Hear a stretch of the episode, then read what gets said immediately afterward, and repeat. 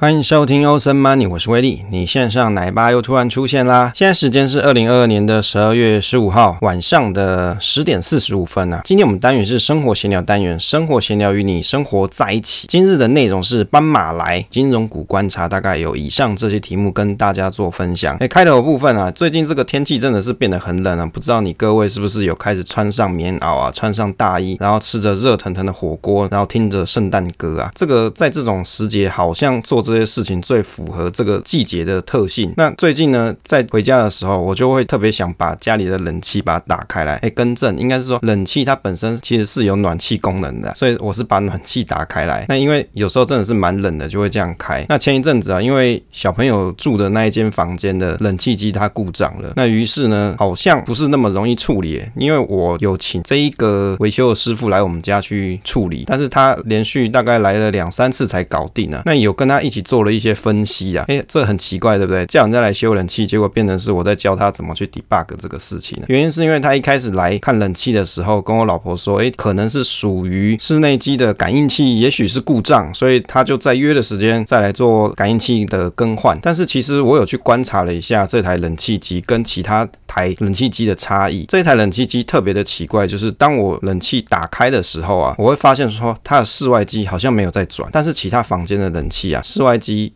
当我把这室内机的电源打开的时候，室外机也会跟着运转，就代表说其实它之间有这个差异存在。于是后来这个小兄弟他来维修的时候，这个师傅啊，他来维修的时候，我就跟他讲这件事情，于是他才去看了室外机，才发现说哦，也许是室外机的基板故障。然后我们又再约了一次时间，他再来修室外机的部分，后来才终于把这个室外机给搞定。原因是因为这个室外机的基板有故障，所以才会导致了这个问题出现。不过所幸啊，他是帮我把它修好了。我跟他讲说哦，你赶快帮我修好。帮我每天都被我老婆骂说这个冷气机故障蛮麻烦的，后来他就真的帮我把它修好，但是我发现说他 debug 经验好像不是很够，于是身为工程师的威力就开始发挥 debug 的长才，就开始教他说你要怎么去分析。好，那还好最后是把它分析完毕，那也把这个冷气修好，那小朋友现在也可以睡得很安稳，因为有暖气的功能嘛。好，就是开头先跟大家比较轻松的分享一下最近的生活，接着来讨论一下这个升息的议题啊，以及斑马来啊，这个升息议题啊为什么会去讨论呢？原因是我们录制时间是礼拜四嘛，刚好这个礼拜四的清晨，就是美国联准会在公告说最近的升息幅度要多少，那就又升了两码。于是乎呢，这个利率目标区间来到了四点二五到四点五个百分点，变成是金融海啸以来的最高的利率啊。那也就是联准会从今年二零二二年的三月来是第七次升息，那预计是要放缓步调，那预期利率要到二零二四年才会调降。等于是在二零二三年的时候，它会 keep 在这个利率是在比较高的水位啊，就还没有这么快要降息的意思。那也可以去发现说，消费者物价指数的 CPI 年增七点一 percent，在这个十一月的时候是低于市场预期的七点三，等于是较前值七点七 percent 是有比较明显的一个回落了。那在礼拜四的前一天，礼拜三的晚上，我就在跟群友在讨论说，诶，为什么现在美股这么热络，好像涨幅蛮明显的，好像大家都很嗨，觉得说升两码。好像似乎符合预期，符合市场的期待。那再加上说通膨好像似乎有被打压下来，等于是你看这个，比如说 SP 五百啊，或者是你去看道琼指数，哎，好像似乎有一波涨幅啊。结果呢，没想到隔天早上我又看这个盘，哎，发现说怎么突然就变成 A 了？就最近常常在 PTT 上看文章，就会发现很多人在讲这个 AV AV 啊，不是在讲那个情色 AV，不是，它是指说你去看这个股价指数，本来是从高点慢慢滑下来。那看起来就像一个英文字母的 A，那从这个 A 再往上回弹的时候，就像一个 V 嘛。所以最近因为像这种升息啊、通膨的议题，常常你会看到股市会有这种 AVAV 的情况出现，尤其是在公告，例如说像 CPI 啊，或者是美国的联准会，他们又要发布他们的利率的决策会议，或是会后的这些报告，那就很容易去影响到市场的情绪。所以我在礼拜三的晚上，我记得还有跟群友讨论说，其实就这个东西来看呢、啊，两码是大。家符合预期的期待，但是如果说当市场这么的乐观的时候，那想必联准会他所发表的演说就会比较鹰派一点。没想到结果他讲的东西的确是比较鹰派一些，原因是因为他还是要把通膨往下抑制，不可能让股市的行情这么这么的好。那如果说股市的行情热度这么高的话，就代表说。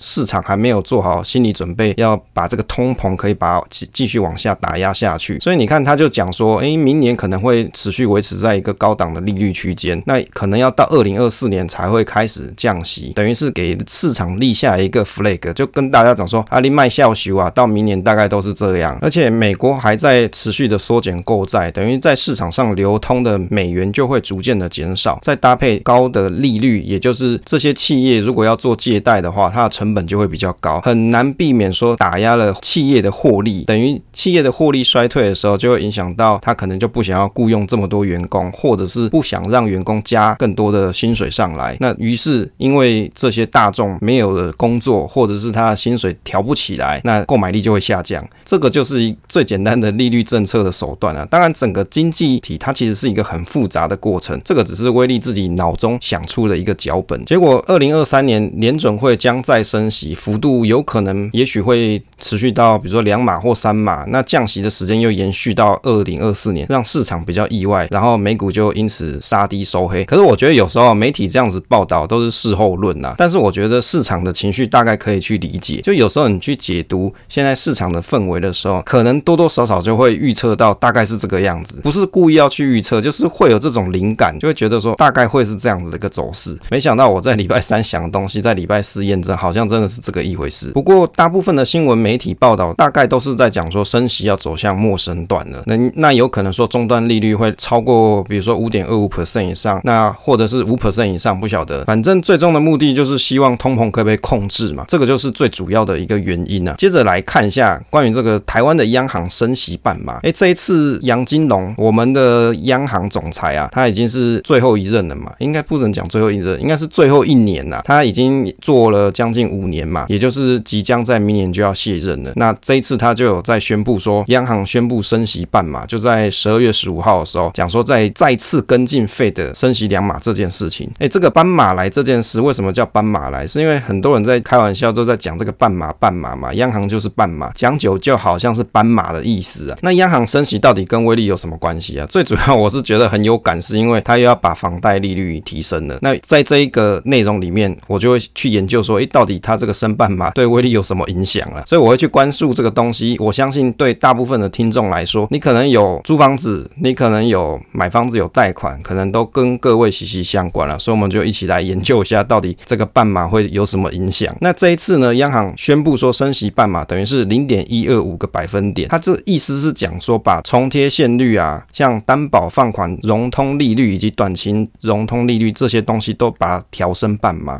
讲说这个是符合市场原先的预期啊，那其中里面比较重要的应该是这个重贴现率，从今年的三月的一点三七五 percent 啊，升到现在十二月是一点七五 percent，等于是连四升啊，升了四次，也就是差不多是一点五码的概念啊。我有去看了一下我家的房屋贷款，我记得是在十一月的时候是一点九 percent，所以这样子往上升，我猜测应该是超过两 percent 以上，等于是我每年要缴的贷款可能会差不多啊，超过一。一万九千两百块，有可能是这个样子。有些群友是说，威力的贷款好像没有很多，那是因为我当年买房子的时候，我就没有打算要买很新的房子来住，我就买中古屋来住，所以每个月缴款金额就还在个人可以负担的能力之内啊。所以大家如果你在做购买房屋要申请贷款这件事的时候，你不要只想到说啊，我像现在我可以去负担这个能力，可是你还要想说，未来如果有升息的状况的时候，你可以承受多少？这个东西你也要把它考量进去，因为因为我们。不晓得后面会怎么发展嘛，所以你在做房屋贷款的时候，你不能让自己的财务非常非常紧绷，这样就会出现断头的危机啊，有没有？就是你房贷缴不出来就要被法拍啊。那台湾的央行呢，是预测今年的经济成长率是二点九一 percent，明年是二点五三 percent，预测今年消费者物价指数 CPI 是二点九三，核心 CPI 是二点六，明年呢是预估是 CPI 是一点八八，那核心 CPI 是一点八七 percent。其实关于这个 CPI 的东西啊，威力最近研究了一下。其实它是指一个相对的概念，并不是绝对的概念。怎么说呢？就好像说它是跟去年同期，例如说十月，今年十月跟去年十月的统计数据去比较，也就是说，其实物价持持续都在上涨。那也有可能是当年的十月，应该说前一年度的十月跟今年的十月差异没有这么的大，那也许就会导致你会觉得好像物价有回落的那种感觉。但是实际上物价还是持续的上涨当中了。刚刚有提到说重贴现率是什么东西哦？哦，威力也研究一下。其实这个东西是在讲说，像银行之间，假设他们手上的资金不够的时候，应该怎么办啊？比如说你手上钱不够的时候，你要怎么办啊？跟你朋友借嘛，跟你同学借嘛。那但是如果朋友同学都没有办法借你的时候呢，那你应该怎么办？你可能就要去找啊，比如说银行借款啊，或者是你要去找一些其他的单位去借款。那其实这个东西可以简单的诠释，就是当这些银行资金不够的时候，除了他跟同业互相调借之外，那他们还可以去跟中央银行去通融借款，也就是借款的方式是用手上现有的商业的票据向中央银行重贴现以获得资金。这样简单的来说，这个东西就是用你手上的商业票券来去借新的钱出来，但是你要支付利率呢，这个利率就叫做重贴现率，也就是当市场如果资金过多的时候，我们的央行它可以去提高利率啦，用来去控制市场的利率走升或是走跌。那如果说是银行之间的彼此的借款，又通常是叫做隔夜拆款利率，但是一般来说，像隔夜拆款利率都会低于重贴现率，也就是你跟你朋友借这个利息比较低啦，但是你如果要找银行妈妈哦，央行妈妈去借钱的话，那这个利率会比较高，所以一般来说，通常都会先去找同行去借钱优先，再来才去去找央行去借钱，因因为通常会比较贵一点，利率会比较高一些。那也就是说，央行可以通过把这个重贴现率提高的时候，让整体的市场的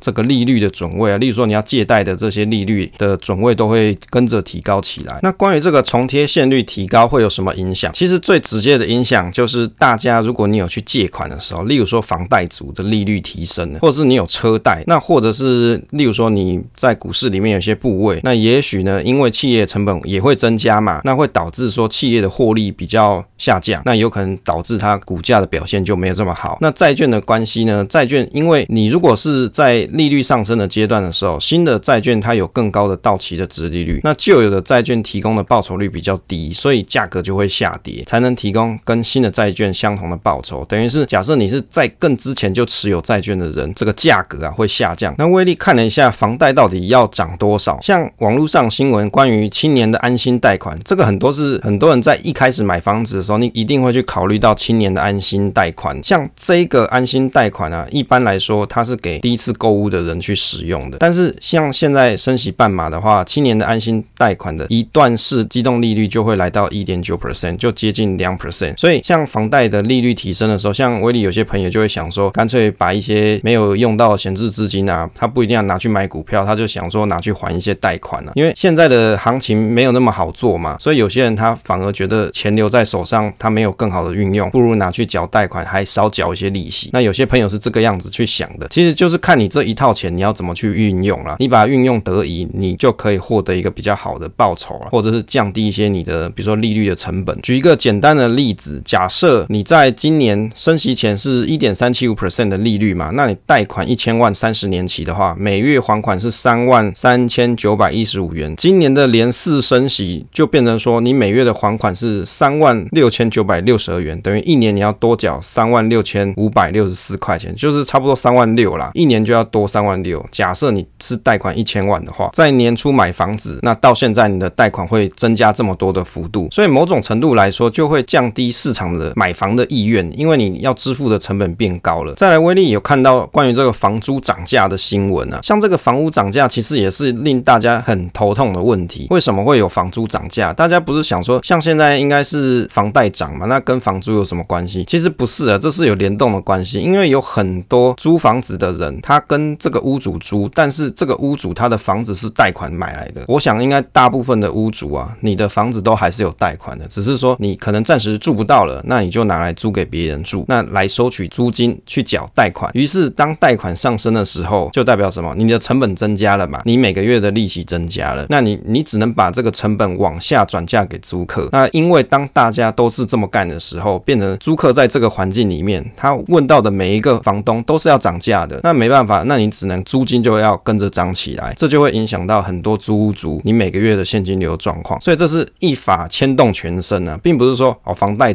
涨哦房屋的价格也许没有这么好了，那但是租金还是可以 keep 在某一个水位。其实不是，它是会联动的。所以房价飙涨的副作用开始就是房租也要涨。那去观察政府所公告的关于房租的指数啊，今年前十年年增率冲上了一点五趴，创下二十五年。同期最大增幅，指数是一零六点八九，写下创新高的记录啊。等于是你去看这个房租的涨势才要开始，物价上涨压力难降啊。那其中有几个比较主要的原因是房租上涨，当然第一个就是升息的问题嘛，等于是房贷支出攀升，刚才所提的房东要转嫁成本就调涨租金，再来就是输入性的通膨严重，那你房东租涨难以反映目前的物价情势。另外第三个我觉得是蛮有感的，政府算然推动租屋透明化，那以前屋主不报税嘛，但是现在需要报税，那额外的税费的成本就会反映在租金上。当然，我认为啦，报税的房东可能还是没有这么多，那这个租金的上涨应该也还不会到现在就止步了，因为你从现在的状况来看，因为升息的循环还在持续当中，你到明年还在持续一个高利率的水位，就代表资金的借贷成本还是持续的高，就会影响到这些借贷成本，那也影响到了租客他要缴的租金呢。所以你看，从升息以及现在讨论到房价下跌啊，或者是租金要涨啊，或者是贷款利率调升啊，贷款负担增加这些议题，那延续的就是明年经济可能会比较差一些，GDP 会比较降一些，这个是政府的 GDP 的预测嘛。所以希望说大家在明年的情况，也许可以多预留一些现金呢，因为不晓得后面的走势会怎么样。那多留一点现金，或是你的紧急预备金增加一些，可能会是比较好的状况。好，接着我们来观察一下金融股的观察。最近威力终于把这个金融股观察的工具把它做完了。那这个工具其实还蛮方便，但是我还想不出来要怎么 release 给大家使用，因为其实它在使用上还有一些是要手动操作，那没办法。那我观察时间点是在十二月的十三号。那二零二三年的殖利率的预估，那以及还有什么二零二二年的还原股价累计报酬率，以及威力五十二周系数。我记得在上个礼拜大概有提过，不过那时候工具还没有完整的做好。那这一次有把它做一个比较完整的观察。那其中有些朋友，应该说有有朋友在 FB 上留言说，诶，这个预估的殖利率有这么高吗？我们的预估值利率的计算方式，它其实就是一个公式，公式就是公式，它这就是一个死的东西。预估值利率的计算是怎么算呢？是用平均五年的配发率，那也就是它股息的配发率嘛。这个很简单去理解，也就是今年银行它赚一百块，但是它拿六十块来发给你，那它的配发率就是六十趴喽。这样子理解就很单纯嘛，也就是五年的配发率做平均嘛，也就是五年来这间银行它所配发的状况大概就是这样，再乘上近四季的 EPS，也就是这四季度银行所真实赚到的钱，那我把它加总起来，再乘上五年的配发率的平均值，于是这样就可以去推出预估的股息是多少。那用这个预估的股息再除以当下的股价，你就可以得到预估值利率，它就是这样来的。当然有些你去看有些布洛克啊，或是一些网络的文章，他会写说它是使用去年的配发率，其实也可以的。你要用去年的，或是用几年的都可以，这只是一个客观的计算方式，只让大家可以去参考，说到底预期中的殖利率大概会落到多少。不过最后各家银行或者是金管会，他会去视各个银行的状况而定，去决定说到底可以去配发多少股息啊。我记得前一期的节目有跟大家做分享，说关于金管会要去管